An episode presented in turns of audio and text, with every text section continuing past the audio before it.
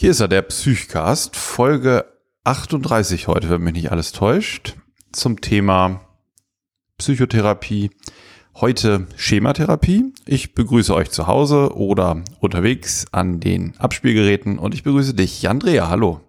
Hallo Alexander, du bist in Berlin. Ich freue mich mit dir zu schwatzen. Ja, wie geht's dir denn? Ja, gesund trotz Grippe und Norowelle in Europa. Äh, gesund verschont. Trotz Grippe, das hört man auch nicht oft. Nee, trotz Grippewelle. Ach so. der Rest ja. der Menschheit ist ja offenbar da niedergestreckt und ich zum Glück nicht. Also die ganze Familie nicht, das ist gut. Ja, oh. das ist sehr schön, Jan. Und ähm, deswegen gut, dass du dabei bist. Ähm, Du und ihr ja, Hauptstädter, ne? ihr seid ja, da Berlin ist ja so kurz vor Russland, ihr, ihr seid wahrscheinlich alle schon festgefroren, oder? Ja, wir wollten uns doch nicht politisch äußern. das ist ja mehr meteorologisch, oder? ja, es ist schon kalt hier, wie immer. Die letzten Male, als du hier warst, war es auch immer kalt, ne? Vor allem letztes Jahr. Wir haben 20 Grad Sonnenschein hier. Oh, herrlich. Ja, gut. Ihr habt es gut auf Ibiza. Im, ja. Jan, ich fand deine Idee gut. Du, wir haben überlegt, warum reden wir eigentlich über Psychotherapie? Ne? Letztes Mal, was gute Psychotherapeuten tun. Heute haben wir gesagt, sprechen wir mal über, über Schematherapie und nächstes Mal über strukturbezogene Psychotherapie, um mal so ein paar Ansätze irgendwie zum Besten zu geben. Und du hast gesagt, warum wir es eigentlich machen. Einfach mal so ein bisschen Hintergrund zu liefern zu dem, was dauernd irgendwo durch die Medien geht, in der Zeitung steht, irgendwo im Fernsehen erwähnt wird. Schlagwort ist so Psychotherapie, ne? Man kann mhm. sich irgendwie gar nicht, oder viele können sich überhaupt nicht vorstellen, was sich so dahinter verbirgt, oder? Wie das so praktisch abläuft. Das war ja das unsere Idee, da einfach. Hm? Ja. Bitte? Der Begriff Psychotherapie, das, der Begriff Psychotherapie wirkt so, als würde er eine schwarze Kiste beschreiben und was da drin ist, das wird kaum je beleuchtet. Und es ist schon relevant, sich klar zu machen, da sind verschiedene Techniken in der schwarzen Kiste drin mit unterschiedlichen Fähigkeiten und Grenzen. Und wenn man ein bisschen weiß, was es da so gibt, äh, dann merkt man auch, dass sich viele Muster wiederholen, aber es macht schon großen Unterschied, wenn man die ein bisschen differenzieren kann. Und ähm, das fällt Leuten, die nicht eine Psychotherapieausbildung haben oder das praktisch machen, oft schwerer, als es sein müsste, denn so geheimnisvoll ist das alles gar nicht. Genau. Es gibt eine recht moderne äh, Therapieform, die heißt Schematherapie. Der Gründer Young hat sich ziemlich viel abgeschrieben bei der Verhaltenstherapie, bei der Psychoanalyse, Gestalttherapie, systemische Therapie und kann man jetzt so vereinfacht sagen, sich eigentlich überall die positiven Elemente rausgeschrieben, die so zusammengefasst in eine sehr ähm, ja gut greifbare Therapie, die auch. Hör mal, ich muss dich mal ganz kurz unterbrechen. Ja ich habe mich mit meiner Frau darüber unterhalten und habe behauptet, die Schematherapie sei im Moment die hipste und angesagteste Therapie von allen. Und sie hat gesagt, das sei nicht richtig, das sei die Achtsamkeit, das sei das hipste Thema. Und äh, jetzt müssen wir uns erstmal äh, klären, ist Schematherapie im Moment das modernste, das, was die meisten interessiert, oder ist es nur das zweitmodernste, was am zweitmeisten interessiert? Ja, wer könnte das entscheiden? also wenn ich sehe, in was sich die Leute im Moment am liebsten fortbilden, ich unterschreibe am meisten Fortbildungsanträge für Schematherapie. Ich würde auch denken, Schematherapie ist sehr beliebt, aber es kann auch regional und so ganz unterschiedlich sein. Also in, in Berlin gibt es davon auch eine Menge. Und äh, ich kenne auch Patienten, die viel danach suchen und gute Erfahrungen damit machen. Und ich habe ja auch mal ein Jahr damit gearbeitet in der Klinik. Ja, ähm, da es dritte Welle Verhaltenstherapie ist, also deswegen also eine Fortentwicklung im Zuge dessen, was im Moment modern ist, äh, der Verhaltenstherapie ist es auch nicht überraschend, dass das im Moment ähm, sehr beliebt ist. Also es ist eine sehr beliebte, sehr beliebte Therapie. Und äh, jetzt habe ich dich aber dennoch an einer ganz unhöflichen Stelle unterbrochen. Du hattest gerade gesagt, dass es eine auf die Verhaltenstherapie aufbauende Therapietechnik ist, die sich aber andere Elemente hinzugenommen hat und das stärker als klassische verhaltenstherapeutische ähm, äh, Systeme und vielleicht musst du es einfach nochmal wiederholen, weil ich dich so unterbrochen habe. Ja, ist vielleicht, vielleicht gar nicht so wichtig. Wir können ja mal versuchen ähm, zu so rauszuarbeiten, wie das so ungefähr funktionieren soll oder ähm, wie die Schematherapie konzipiert ist und was überhaupt ein Schema ist. Ne? Ganz grob gesagt ist ja so, dass wir die ganzen Tage, wenn wir irgendwelche Dinge machen, die gar nicht so richtig bewusst tun und darüber viel nachdenken müssen und die gezielt abrufen müssen, sondern dass die einfach so passieren. Zum Beispiel Treppen steigen, Autofahren, ne? Da gibt es immer die Überlegung, ob man 7000 oder 20.000 Entscheidungen am Tag antragt, ohne lange drüber nachzudenken. Aber es sind jedenfalls sehr viele und ähm, vieles läuft recht automatisch ab. Das ist schon mal klar und Konsens.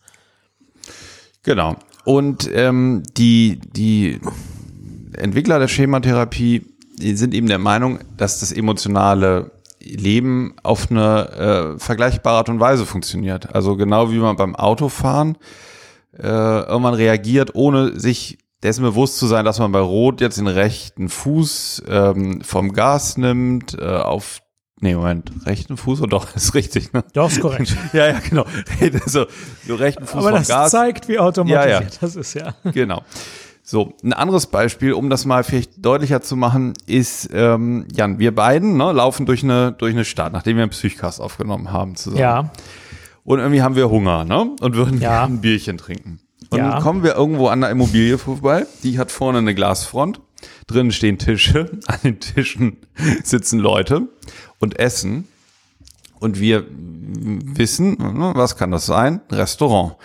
Und zwar müssen wir nicht nachlesen, ne, wo das steht oder ob da irgendwo mhm.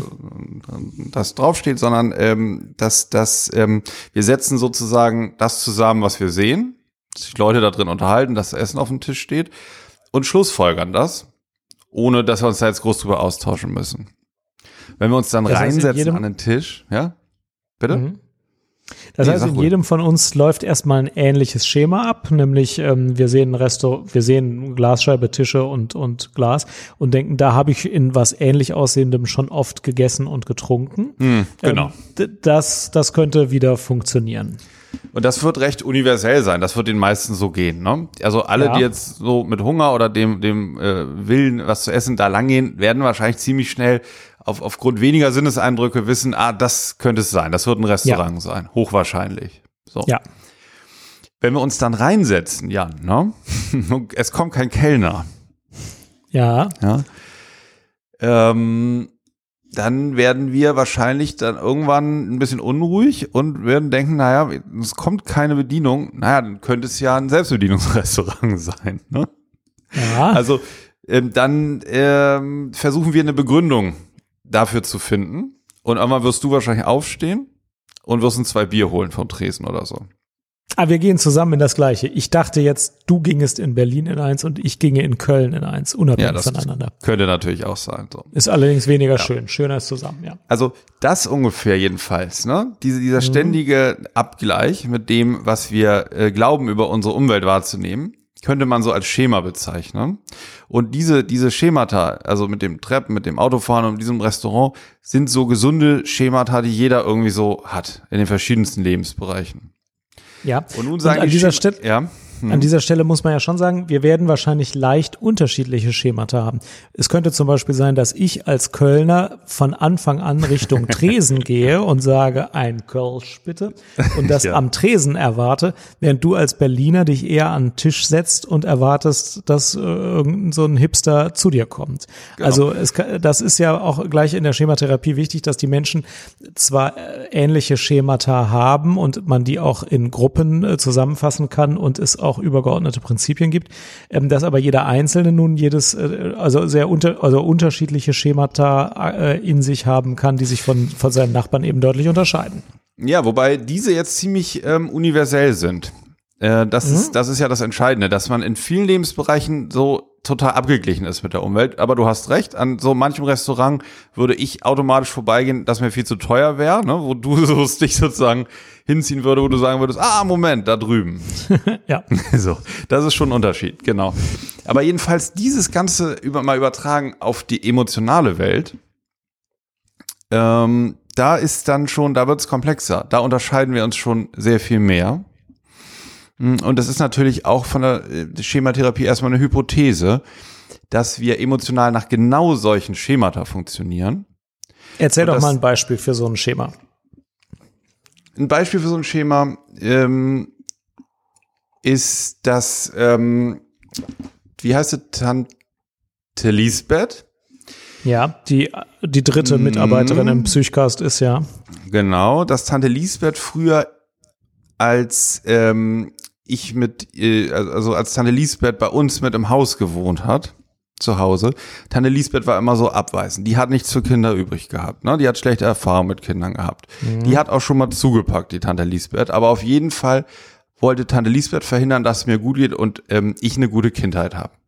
Ja. Das zum Beispiel wäre würde auf, auf dieser emotionalen Schema-Ebene für mich vielleicht heißen, ich habe es nicht besser verdient, ähm, ich, ich bin nicht viel wert, auf mich wird keine Rücksicht genommen und mein Weltbild, das sich daraus entwickelt, andere sind eher böse zu mir, andere sind abweisend zu mir. So, das heißt, so ein Schema ja. wäre so ein fixiertes Selbstbild und ein fixiertes Weltbild, was daraus resultiert. Also ich bin nicht viel wert, mich lehnt man ab und deswegen denke ich über den anderen prinzipiell, der führt nichts Gutes im Schilde. Und durch diese Schemabrille, das ist die Theorie, durch diese Brille ja. sehe ich dann später auch immer die Welt. Also, dass dieses, dieses Ding immer aktiviert wird, sobald irgendwas passiert, was ich wieder so verstehe, aber vielleicht gar nicht so gemeint ist vom anderen. Und was bedeutet das dann für dein Verhalten? Das würde heißen, dass ich häufig zum Beispiel Feindseligkeiten in, in Verhaltensweisen anderer sehe, weil ich das mit der Schemabrille noch von der Tante Lisbeth eben sehe. Oder beziehungsweise mit der Brille, die ich mir damals aufgesetzt habe durch, durch Tante Lisbeth.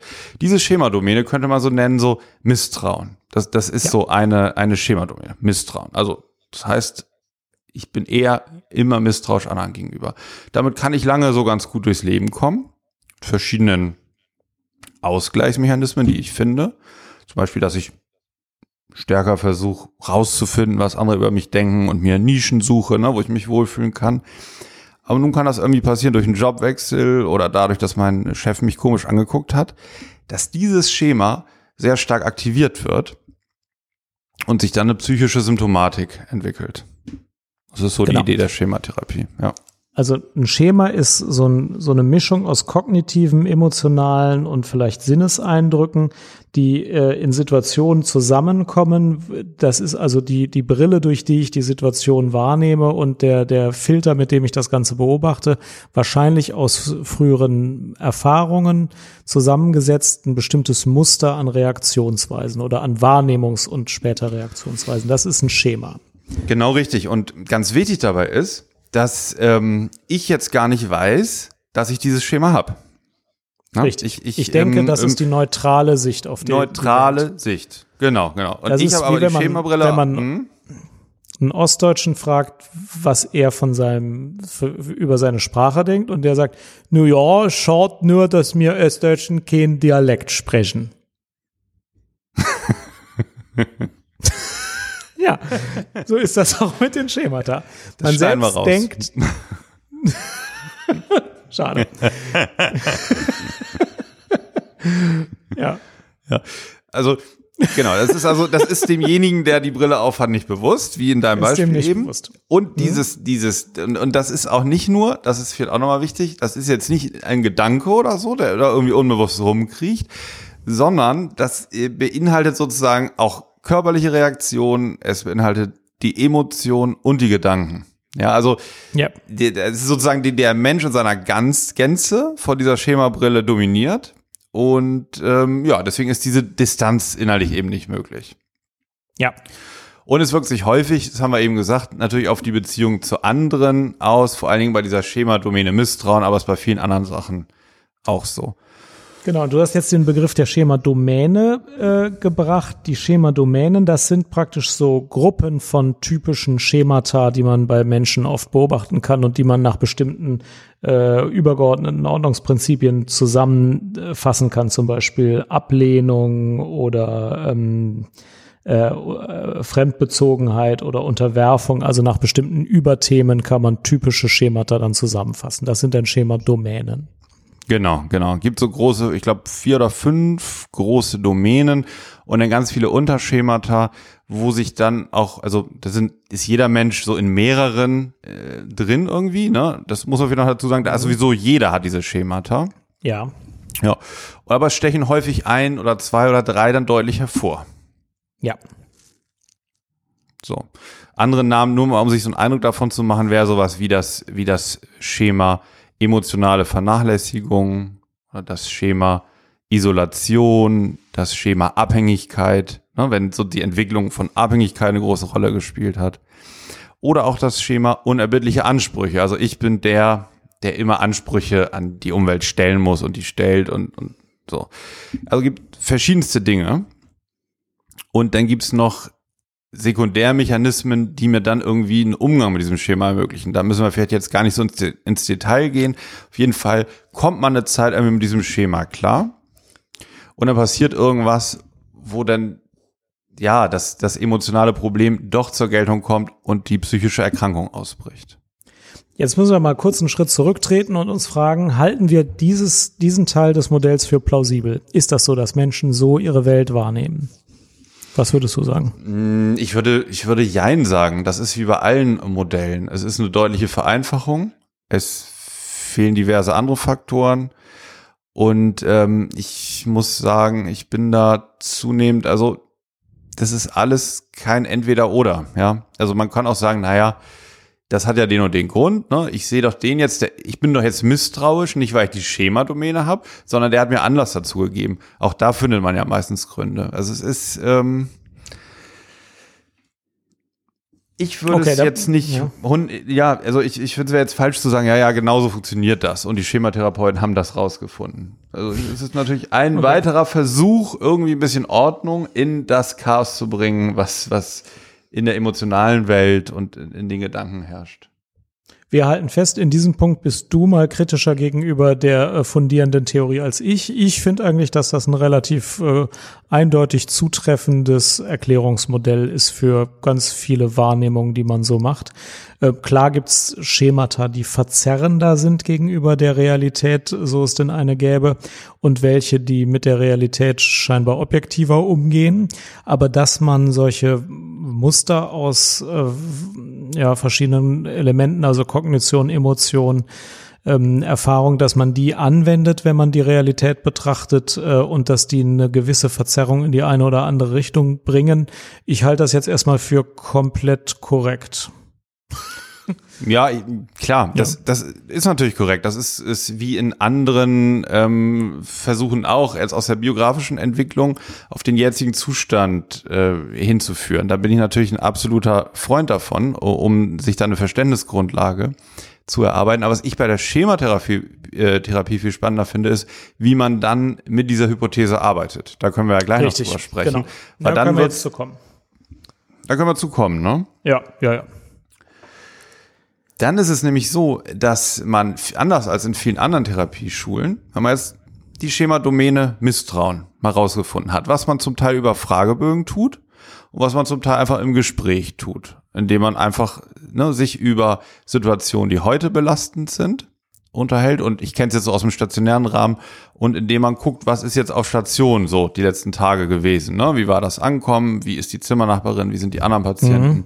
So, dann ähm, versucht man in Kombination mit, mit Fragebögen, die dann genau auf so verschiedene Schemata abzielen, eben rauszufinden, ja, wo so ein Ausschlag ist, sozusagen, bei welchem Schema, ne? Und mhm. dann kommt das sehr Besondere. Das wird alles hundertprozentig komplett transparent mit dem Patienten angeguckt, dann schwarz auf weiß. Und erstmal abgeglichen. Also, ne, können Sie sich vorstellen, dass das Erleben von Misstrauen eine große Rolle bei ihnen spielt. Ja. Und dann kann das ja immer noch validiert werden oder ähm, ja, oder hinterfragt werden. Mhm. Und wenn man dann, also in vielen Fällen kommt man dann zu Schemata, die dann, also der Patient und der Therapeut für relevant halten.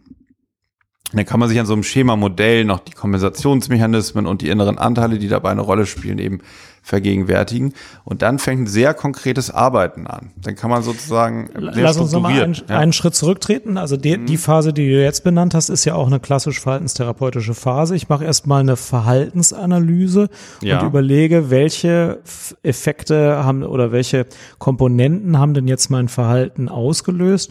Und diese Schemata, die da identifiziert werden, sind eben ein im Subjekt des Patienten befindliches Element, das das Verhalten äh, formt. Also ich mache eine Verhaltensanalyse im weiteren Sinne, in dem Moment, in dem ich versuche, das eine oder die mehreren relevanten aktiven Schemata zu identifizieren.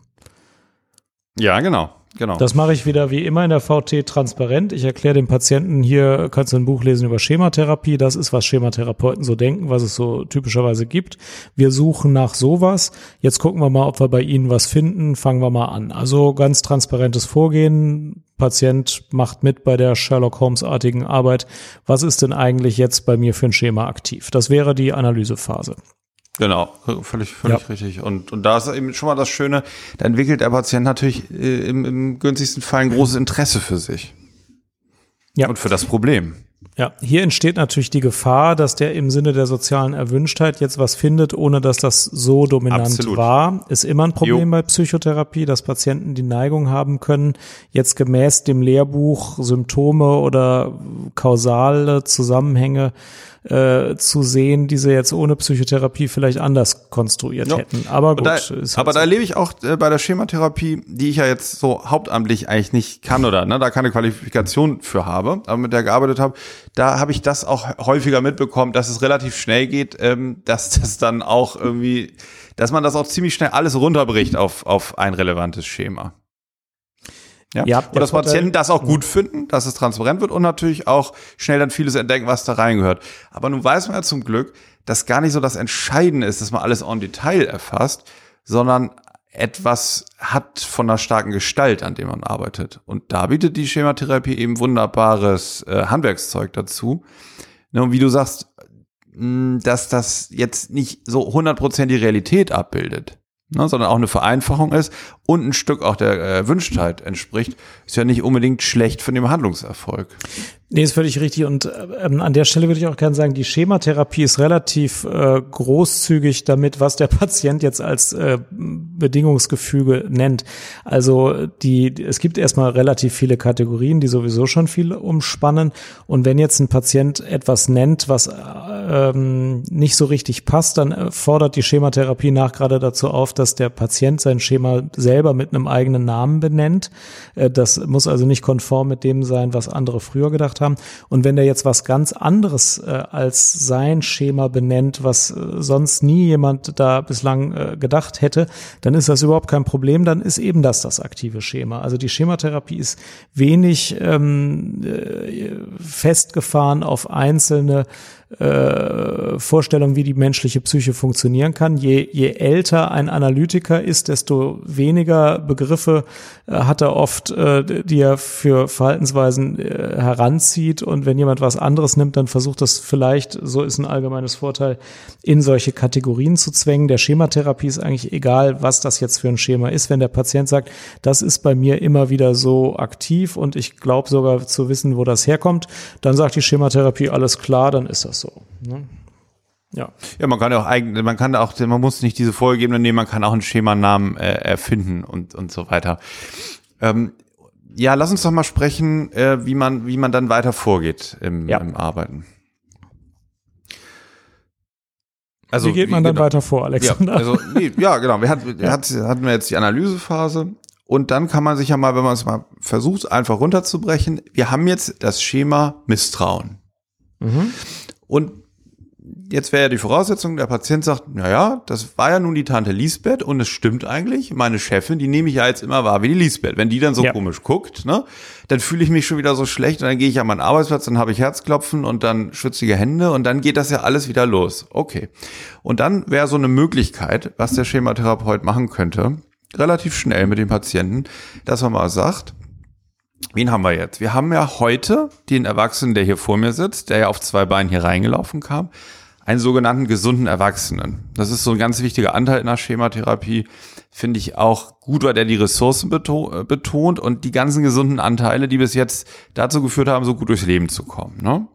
Mhm. Das ist so der Patient, wie er da eigentlich sitzt. Und dann gibt es eben einen inneren Anteil, das ist ein ähm, kleines verschrecktes Kind, was von Tante Lisbeth irgendwie keine richtige zuverlässige Betreuung bekommen hat. Also mhm. das innere Kind.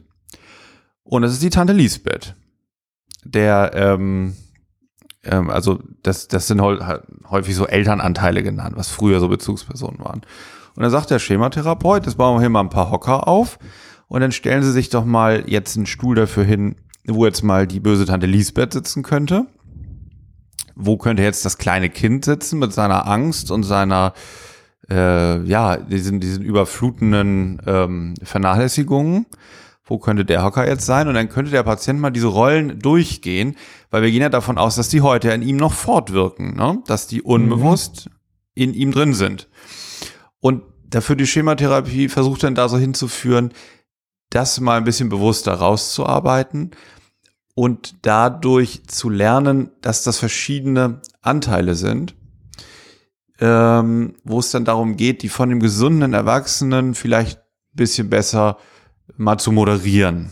So, und das geht dann ja relativ konkret zur Sache.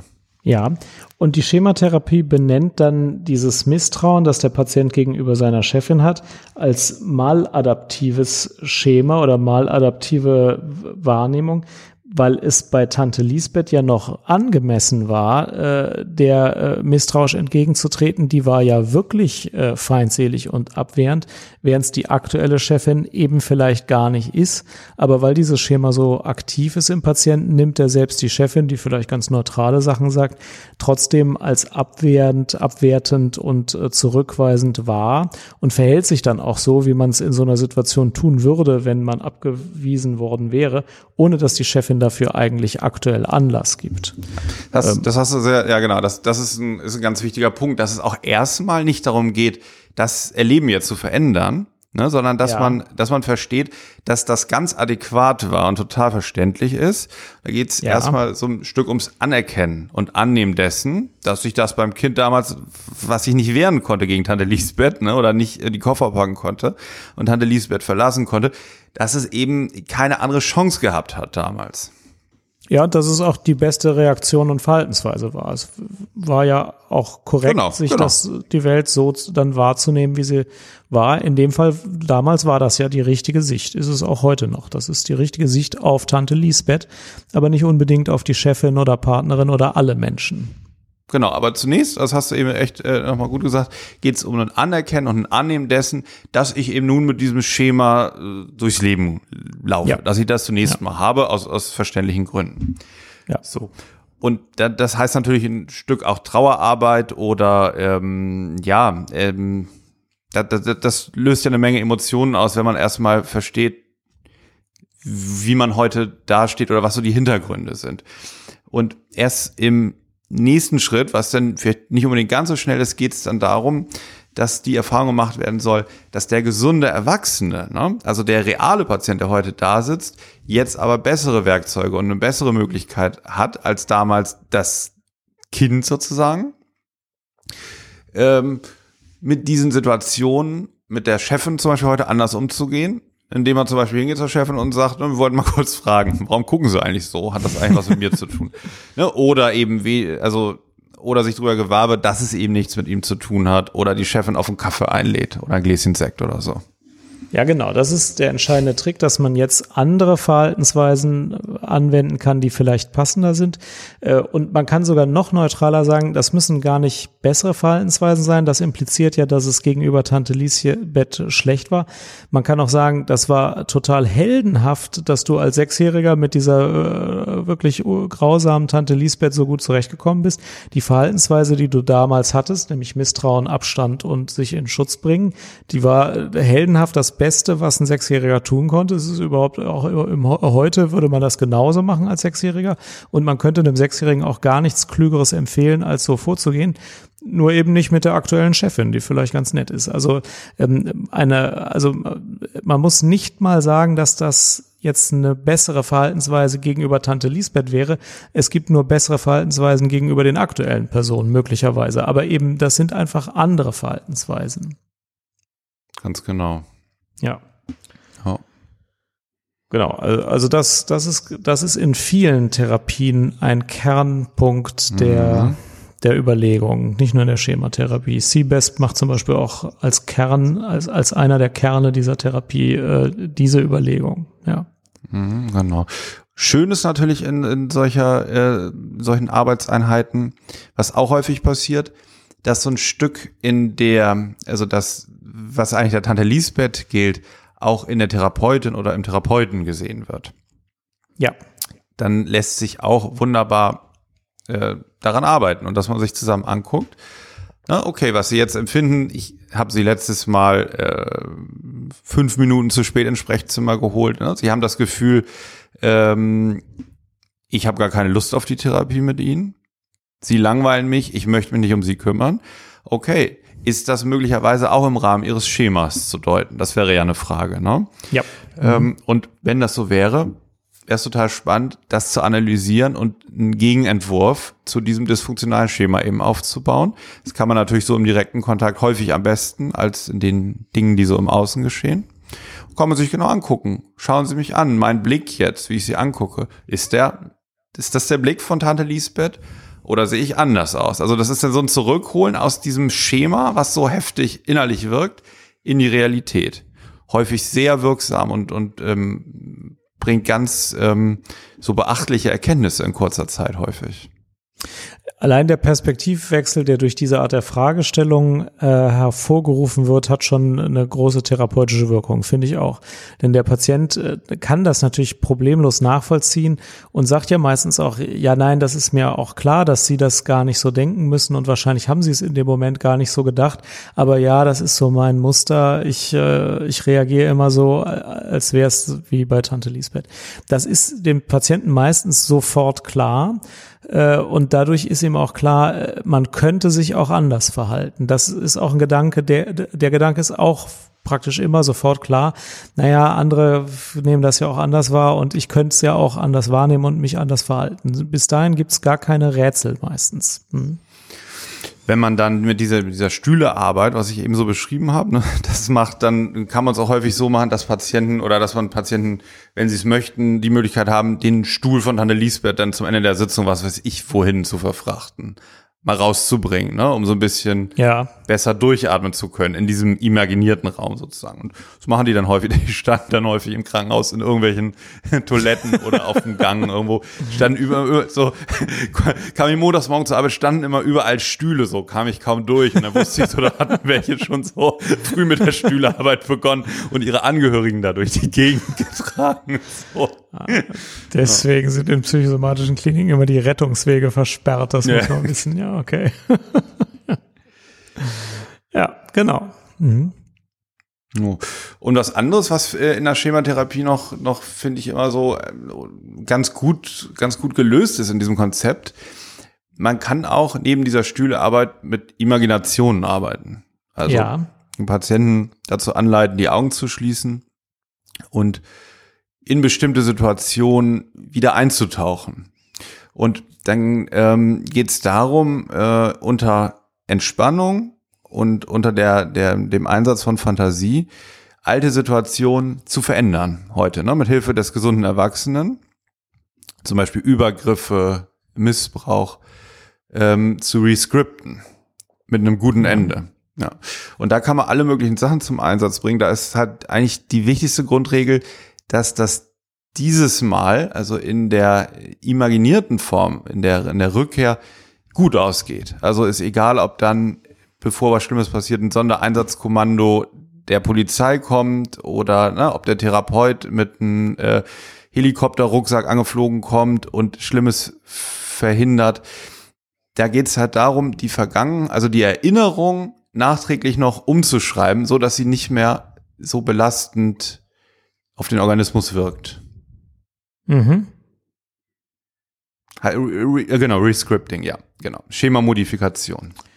Genau. Eine also, Situation aus der Kindheit wird also in dieser Imagination ins Gute gewandelt, nicht um die Vergangenheit zu korrigieren, sondern Ohnmachtsgefühle, Lähmungsgefühle, die sich daraus entwickelt haben, noch umzuschreiben um auch deutlich zu machen, dass das Schema, das jetzt bis zu Beginn der Therapie immer aktiv war, nicht das einzige Schema ist, das Gültigkeit haben muss. Es könnte eben auch andere Schemata geben, mit denen man die Welt sehen kann. Zum Beispiel dieses Positivere. Mhm. Und äh, vielleicht sagst du noch mal was dazu, wie weit sich der Therapeut da auch als Person und die therapeutische Beziehung als Beziehung zwischen Patient und Therapeut, wie weit die da eingebracht werden. Denn wir haben ja gesagt, es ist eine Ableitung aus der dritten Welle der VT. Ähm, da stellt sich immer die Frage, wie weit darf man sich da eigentlich mit der therapeutischen Beziehung vorwärts bewegen? Also er bringt sich eigentlich sehr aktiv ein und ähm, sehr kreativ und als sehr direktes, ansprechbares Gegenüber. Äh, das kann so weit gehen, äh, dass man, wenn man mal so einen Stühle-Dialog zum Beispiel aufbaut, ne, zwischen dem Patienten heute, dem gesunden Erwachsenen, der jetzt mal der Tante Lisbeth von früher die auf einem imaginären Stuhl da sitzt oder die, die imaginiert auf dem Stuhl sitzt, mal die Meinung geigt, ne? dann ist mhm. es häufig so, dass Patienten da erstmal gar keine Worte für finden, weil damals ja eine riesen Sprachlosigkeit da war. Na klar, mhm. wie soll ein vierjähriges Kind oder so ähm, irgendwelchen manipulativen Sachen von Tante Lisbeth auch widersprechen? Das geht ja gar nicht, ist dem Kind ja nicht gewachsen so. Da kann es dann so weit gehen, dass der Therapeut mal so fliert und mal anfängt, wie man ne, mit, mit so einer Frau sprechen könnte, die einem Kind dieses und jenes antut. Und der Patient mal guckt, ist da was bei, was, was er in so in seine Sprache ähm, übernehmen könnte, um, um was auszudrücken. Also, dass man also so spielerisch ähm, eine Sprache entwickelt. Das wäre so ein Beispiel und da kann der Therapeut sehr aktiv sein. Ja. Hm. Also ich finde, das war eine sehr verständliche Darstellung, wie Schematherapie sich manches erklärt und wie sie versucht, darauf einzuwirken. Das war jetzt mal ein, ein Punkt der Intervention herausgenommen. Es gibt ja noch andere und es gibt verschiedene Techniken. Aber im Prinzip ist der Gedankengang der Schematherapie, also für mich jedenfalls, sehr verständlich erklärt worden. Gibt es noch andere Punkte, die man dazu nennen müsste, um sie nicht zu vergessen? Oder ist das so vom Prinzip her das, der, das Grundprinzip der Schematherapie? Also ich, es, es gäbe, glaube ich, viel, aber ich finde es jetzt erstmal so, dass das sind so wichtig, ganz wichtige Punkte. Ähm, was ich sehr schön finde, das fällt mir gerade ein, gibt so ein Buch, du hattest es ja erwähnt, ne, dass ähm, wenn man diese Therapie macht, dann liest man auch ein bisschen was darüber. Also es geht auch ja. so, es gibt es hat auch so einen edukativen Anteil, dass man selber ein bisschen lernt darüber, wie man zu dem wurde, der man ist. Da gibt es ein sehr schönes Buch von diesem, ja, hier ist es genau, von dem Je Jeffrey Young. Ja, der, der die entwickelt der hat, genau, der hat die gegründet will, ja. und er hat ein, das heißt irgendwie praxisorientiertes Buch, das ist wirklich so ein dünnes, kleines ähm, Taschenbuch und das heißt Schematherapie, ein praxisorientiertes Handbuch und das ist sowohl für Patienten als auch für Ärzte, Therapeuten, das ist total beliebt. Es ist aber, glaube ich, vergriffen, wenn ich das richtig sehe hier. Hm. Ja. Muss man ins Antiquariat gehen. Also wenn wir das, wenn wir das irgendwie finden, können ich wir das hier noch, noch verlinken. Zwölf Stück, zwölf Stück lieferbar. Okay. Amazon Gut, dann verlinken wir, genau. Ja. ja das ist nur komisch, das kostet 50 Euro, das kann ja nicht ja, sein. Ja, weil das vergriffen ist, das ist ein ja, genau. Preis. Ja, ja. Naja, klar. Ja, wir gucken mal, was wir noch irgendwo finden. Ja. Ansonsten Bücherei, einfach Bibliothek oder so. Dann Sag mal, Alexander, für welche Patienten ja. eignet sich Schematherapie? Wem soll man das empfehlen und wem soll man es nicht empfehlen? Also auf jeden Fall ist es geeignet bei ähm, lang, also lang andauernden Störungen, Persönlichkeitsstörungen, ja. schwerere Erkrankungen, die sozusagen durch diese tief verankerten emotionalen Muster ausgelöst sind. Genau, dafür aber, ist es auch mh, ursprünglich Dafür ist es worden, konzipiert. In, ja. Genau, aber das sind nicht alle, die man, äh, denen man es empfehlen kann, genau. Also, aber wenn etwas schon länger und über verschiedene Beziehungen hinweggreifend ja, scheinbar genau. aktiv ist, dann ist ideal. Mhm. Mhm, genau. Aber es wird, es ist auch ähm, durch die diese hohe Aktivität in der gemeinsamen Arbeit zwischen Patient und Therapeut auch bei schwereren Depressionen ähm, geeignet. Es ist letztlich bei Angststörungen geeignet. Also ich mir fällt jetzt gar nicht so eine so ein so eine Kontraindikation ein oder genau. wo es jetzt nicht so, ja. Ähm, das ist praktisch die schwierigste Frage, also, bei wem ja, es sich nicht eignet. Das, also schwierig ist es, finde ich, glaube ich, bei so, so Dingen wie Somatoformstörungen oder Essstörungen, wo das Körperliche auch eine große Rolle spielt. Also da kenne ich mich jetzt nicht so mit aus, aber das könnte. Ich glaube, Somatoform ist auch, ist auch, auch gehen eigentlich. eigentlich. Ja. Aber klar, Essstörung, da würde man eine andere VT ja. schon bevorzugen. Ja, genau, da würde man, man sich mehr auf Symptom sozusagen dann ja. fokussieren. Das ist ja. Aber auch das, ähm, aber auch da, je nach Patient. Also es ja, ist wirklich, komm, was, was das kann man nicht, kann man nicht so Schematherapie sagen. Ja. kann man wirklich breite Indikationen stellen und haben fast alle Patienten äh, ein, ein Vorteil von genau. bis zu einem gewissen Grade können da sehr viele von profitieren. und es ist wie, wie immer, wie immer kommt es dann drauf an, was der einzelne, die einzelne Therapeutin, der einzelne Therapeut einfach so für Schwerpunkte hat, was, was die so drauf haben. Ja. Davon hängt es natürlich wieder sehr ab. So. Was ich sehr interessant finde, ist, es gibt ja Schematherapien mit großem Behandlungserfolg in einer Stunde, fünf Stunden, 30 Stunden und 90 Stunden. Also das kann schon nach einer Stunde dem Patienten total viel geholfen haben und der geht nie wieder zum Therapeuten, weil er sagt, das hat mir schon gereicht, ich weiß jetzt, was Sie meinen. Und manche machen das sehr viel länger, aber man kann gar nicht so eine typische Behandlungszeit sagen. Es gibt andere Therapien, da würde man sagen, ja komm, klassische Desensibilisierung, da würde ich jetzt mal 25 Stunden planen und das kommt auch ungefähr hin. Oder Analyse, das dauert auf jeden Fall länger als eine Einheit. Das ist bei Schematherapien nicht so. Also da kann es auch Kurztherapien mit großem Nutzen geben. Mhm. Mhm, ja, das stimmt. Ja. Mhm. ja. Wir haben Schematherapie in der Klinik gemacht, vier Wochen stationär. Teilweise, es ist natürlich so, so ein Beginn so eines längeren Weges dann, ne? aber also wie, wie, mit was für neuen Perspektiven und neuen Erfahrungen Patienten nach vier Wochen dann wieder entlassen wurden, fand ich schon beachtlich. Ja. Ja. Mhm. Ja. Ja, genau. Ja, gut, Jan. Hast du noch eine Fundsache der Woche im Gepäck? Mm, ja, ich hatte überlegt, ob ich über IREF was erzähle. Äh, wir hatten uns ja mal, das ist nämlich das äh, elektronische Leseformat von Thieme-Büchern. Ja, dann erzähle ich es jetzt auch.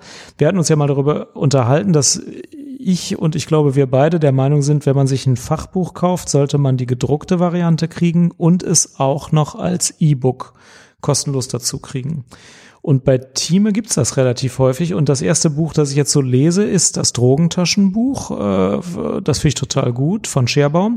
Das habe ich als gedrucktes Buch gekauft. Und wie praktisch alle Bücher aus dem Thieme Verlag kann man dann so einen Code, der vorne im Buch klebt, den man freirubbelt, ähm, äh, frei, also eintippen in die IREF äh, ähm, äh, auf seinem iPhone oder äh, iPad und kannst dann digital lesen. Also da funktioniert das so, wie man sich das wünscht, dass man es dann sowohl als echtes Buch als auch als E-Book hat. Und ich finde das Buch ja total gut und lese das gerade und überwiegend immer mal wieder auf dem iPad oder iPhone. Ihre okay, da, da hast du beides, hatte ich richtig verstanden, ne? Die ja, man kriegt, wenn man, ja, ich hm. kaufe die Printversion, dann schickt mir Amazon ein Buch, ich klappe das auf, auf der ersten Seite ist mit so einer Silberfolie verdeckt ein Code, den rubbel ich frei mhm. und dann lade ich die kostenlose IREF-App, da tippe ich den Code ein so. und dann sagt der, hier, deine, dein Buch ist jetzt das Drogentaschenbuch, ja, kannst jetzt downloaden und lesen. Das ist super. Ja, super. Also anders geht's nicht. Ich habe ja auch manchmal nur E-Books bei Büchern, ne, wo ich irgendwie drin suchen ja. möchte und so. Aber es nervt mich auch ein bisschen, nur E-Book. Weil ich dann oft auch nicht an die denke, wenn ich so über Bücherregal stehe oder so. Und dann die vergesse, die ich nur als E-Book habe und so.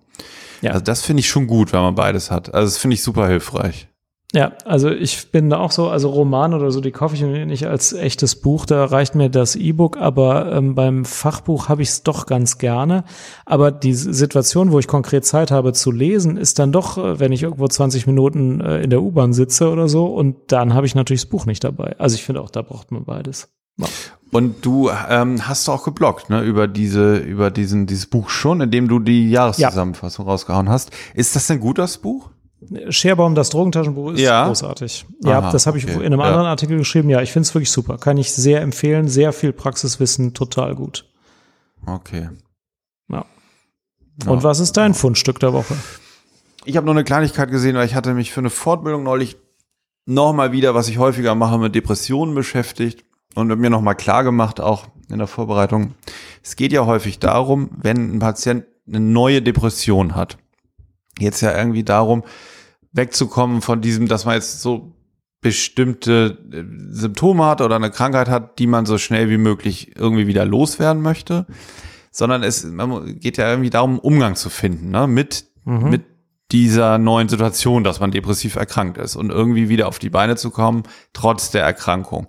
Und mhm. da fand ich so gut, ähm, da ist ja dieses Jahr der Weltgesundheitstag zum Thema Depression von der WHO ausgerichtet, irgendwie im Frühling, weil das irgendwie ja, die, die weltweit jetzt schon häufigste Ursache ist für Krankschreibung, für Arbeitsunfähigkeit und bis 2020 die weltweit verbreiteste Volkskrankheit sein soll. Dann hatte sich die Depression vorgearbeitet auf den ersten Platz. Hat den da Rücken die, komplett verdrängt dann. Genau, ja, ja. Und da haben die noch ein paar Materialien zusammengestellt. So, so eine Posterkampagne, die habe ich gefunden auf der Homepage der WHO. Ist auch sehr cool. Und zwar heißt, heißt das Motto von dem Weltgesundheitstag Depression, Let's Talk. Und auf diesen Plakaten sind Menschen aus allen möglichen Lebenslagen. Man sieht immer, einer ist von der Körperhaltung und so depressiv und spricht mit einem anderen. Und das ist, weiß nicht, in der Drogerie an der Kasse, beim Arzt, ähm, eh, dann ist das eine Hebamme im Kreis, also alle möglichen Lebenssituationen und das Motto so, let's talk, also was können wir machen gegen Depression? Lasst uns reden, lasst uns sie zum Thema machen. Das fand ich erstmal, war auch, ist auch sehr gut gemacht. Das fand ich ganz cool, das Motto. Und dann haben die ein Video von diesem Comic, ich weiß nicht, ob du das kennst, der schwarze Hund. Ja, das kenne ich. Ja, genau. Da gibt es ja einen Film und der ist auch ins Deutsch übersetzt und das ist, ist auch mit offizielles Motto des Depressionstages. Und dieser ja. Film ist eigentlich auch sehr schön, weil der, der beschreibt mit diesem schwarzen Hund, mit dem man sozusagen unterwegs ist, wenn man eine Depression hat, dem man, mit dem man nun irgendwie umgehen muss. Der, der ähm, muss dressiert werden, ne? oder der muss lernen, ähm, ja, dass er sich dann ein bisschen anpassen muss, wenn er weiter mit einem lebt. Und das finde ich ganz gut, weil das so weggeht von diesem Krankheitsmodell. Ne? Da ist also ein unerträglicher Zustand, der äh, eradiziert werden muss, äh, hin zu so einem Umgang finden mit etwas. Und dieses Video kann ich ja mal verlinken, das geht nur fünf Minuten. Das finde ich eigentlich als Arbeitskonzept so ganz hilfreich, nochmal so für den Hintergrund. Ja, das finde ich auch wahr. Oder wenn man betroffen ist sowieso, dann, dann kann das sowieso auch, stellt es da die, den Blickwinkel auch ein bisschen neu ein. Ja. Ja. Jawohl. Pass auf. Als jo. letztes möchte ich noch mal was sagen, was mir am Herzen liegt. Ähm, ich möchte allen Hörern ernsthaft und aufrichtig dafür danken, dass ihr uns hört und dem Psychcast verfolgt. Also ich selbst bin ja schon Berufspendler und sitze jeden Werktag zwei Stunden im Auto und ich schaffe es ungefähr drei Podcasts so richtig zu verfolgen. Und äh, wenn ich mir vorstelle, dass es Leute gibt, die in ihrer knappen Zeit, die man für sowas hat, den Psychcast hören, dann bin ich wirklich aufrichtig bewegt. Ich freue mich da wirklich drüber. Und wir sehen ja auch an den Rückmeldungen, dass das etwas ist, wo, wo ihr euch wirklich ähm, mit über, überlegt, was, was, was wir jetzt machen könnten, wo es Rückmeldungen gibt, wo ihr euch damit auseinandersetzt. Äh, ich finde es großartig, dass der Psychcast so viele ähm, tolle Zuhörer hat und dafür möchte ich euch danken. Ich auch. Also es geht mir genauso und gerade so die letzten Wochen, wir haben wieder ganz tolle ähm, differenzierte Zuschriften bekommen oder einfach nur herzliche oder persönliche Kommentare und das ist dadurch macht das wirklich Spaß und ich finde das auch Wahnsinn, dass ich weiß, so ihr sitzt dann da oder ihr fahrt in der U-Bahn oder im Auto und hört uns zu und dass euch diese Themen interessieren und dass ihr euch damit auseinandersetzen wollt. Ähm, ich ich finde das auch super, vor allen Dingen, weil ja in, an vielen Qualitätsmedien, gerade zum Psychobereich, ähm, immer noch so, ja, ein bisschen stigmatisierend oder so berichtet wird und wer dann Lust dazu hat, sich damit zu beschäftigen und uns beiden hier zuhört, das bewegt mich auch sehr. Ja. Okay. Also vielen Dank und ähm, ja, wäre schön, wenn ihr weiter dran bleibt. Alles klar. Ja, okay. Wir machen auch noch ein bisschen weiter, ja. ja. Jan, dir danke ich natürlich auch. Es war wieder schön. Die Freude lag ganz auf meiner Seite. Alexander. Schön. Bis zum nächsten Mal. Bis zum nächsten Mal. Tschüss. Also, bis dahin. Tschüss.